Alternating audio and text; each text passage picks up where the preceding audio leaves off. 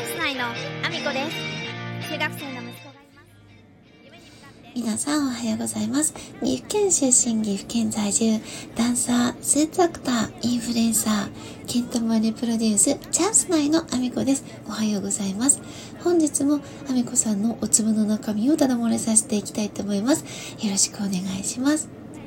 本日はですね、スタッフ全員で守ろうとしてるルールを、まあ、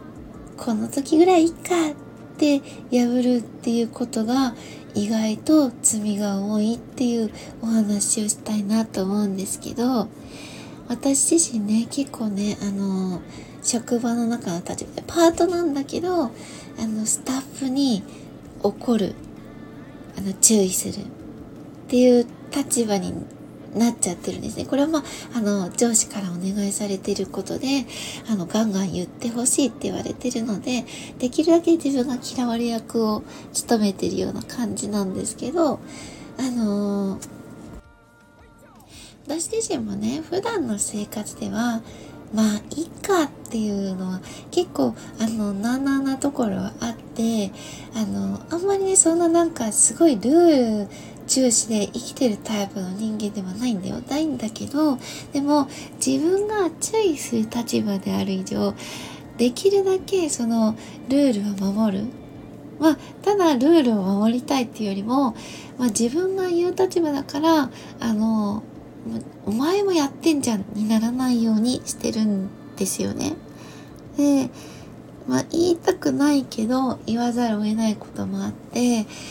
で、まあこれはまあ例え話として、あの一つね、そのよく注意する内容で、あの、お客様がね、会員証を忘れた時に、お名前とお電話番号が分かれば、お店の方は会員証のデータを確認することができるんですよ。だけど、これって口頭でお名前とお電話番号どちらもお伺いをしてしまうと、個人情報の関係に引っかかっちゃうので、口頭でお伺いしていることを、まあ、例えば、あの、他のお客様に、ここのお店、口頭でお名前と電話番号を聞いてくるんです、とか言って言われてしまうことで、まあ、例えば最悪営業停止になるようなぐらい重たいことだったりするので、やっちゃう子いるんですよね。で、お客さんも書くのめんどくさいでしょ。だから別にいいじゃん、口頭で言うぐらい。っていうタイプのお客様たくさんいらっしゃるんですよ。でもそれを、あの、やっちゃうと一応その最悪そのくらい重たいお話になっちゃうから、もうお客様にはご理解いただく形ですいませんって、あのルールなんです。個人情報に、あの関係することなので申し訳ないですってお願いしてずーっとやってきてるんですよね。で誰か一人が、まあ、いっかでそれを受けてしまうと、その場はそれでお客様はラッキー書かなくてよかったかもしれないんですけど、じゃあ、お客さんってその後もう一回来たりとか、別の日に来たりとかするわけじゃないですか。全員が全員じゃそうないかもしれないけど、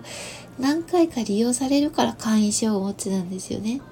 そうすると、他のスタッフが対応した時に、他のスタッフはルール上やっぱり書いていただけますかってまたお願いしますよね。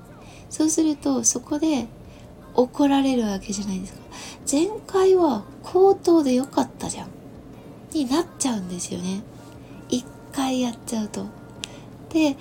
だからこそ、あの一回でもそれをやると、あの、次に受けるスタッフも大変な思いをする。で、それがなんでダメなのかっていうことをお客様にもやっぱりご理解いただくようにしなきゃいけないと思うんですよ。もしお客さんが、あの、手に障害があって書けないんですって言われた場合、そしたら、あの、申し訳ないんですけど、個人情報の関係でお名前とお電話番号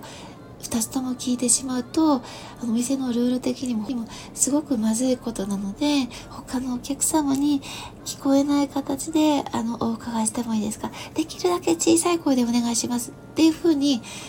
事情を伝えて、あの、口頭での声が難しいんだっていうことをお伝えしたりとか、あの、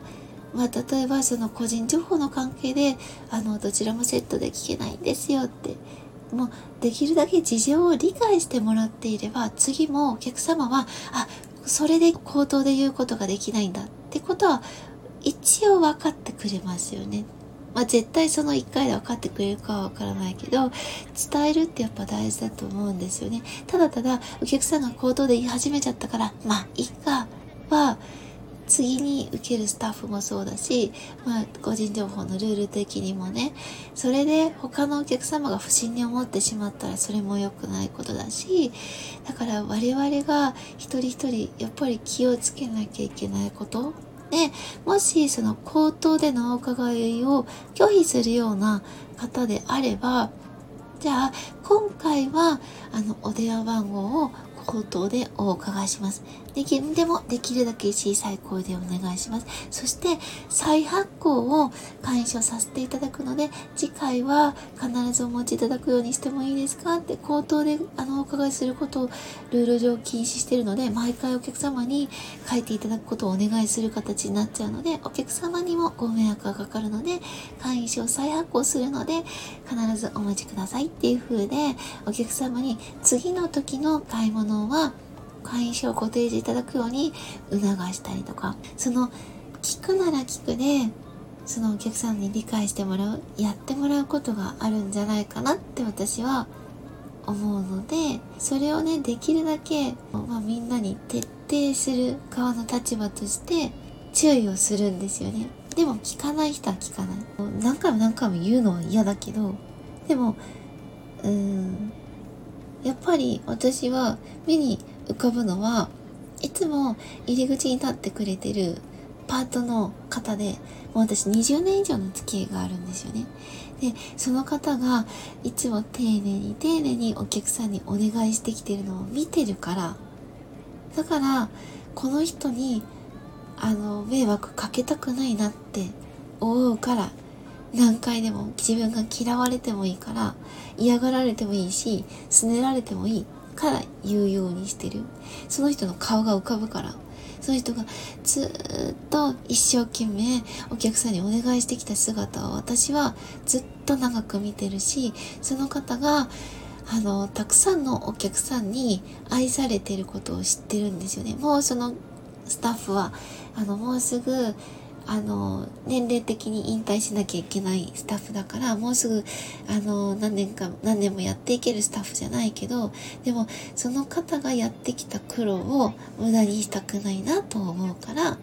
これからも嫌われてもいいから、まあ、言い続けようと思いました。まあ、その、なんかちょっと重たい話になったかもしれないですけど、私は嫌がられても言い続けるよというお話でした。今日も一日ご安全にいってらっしゃい。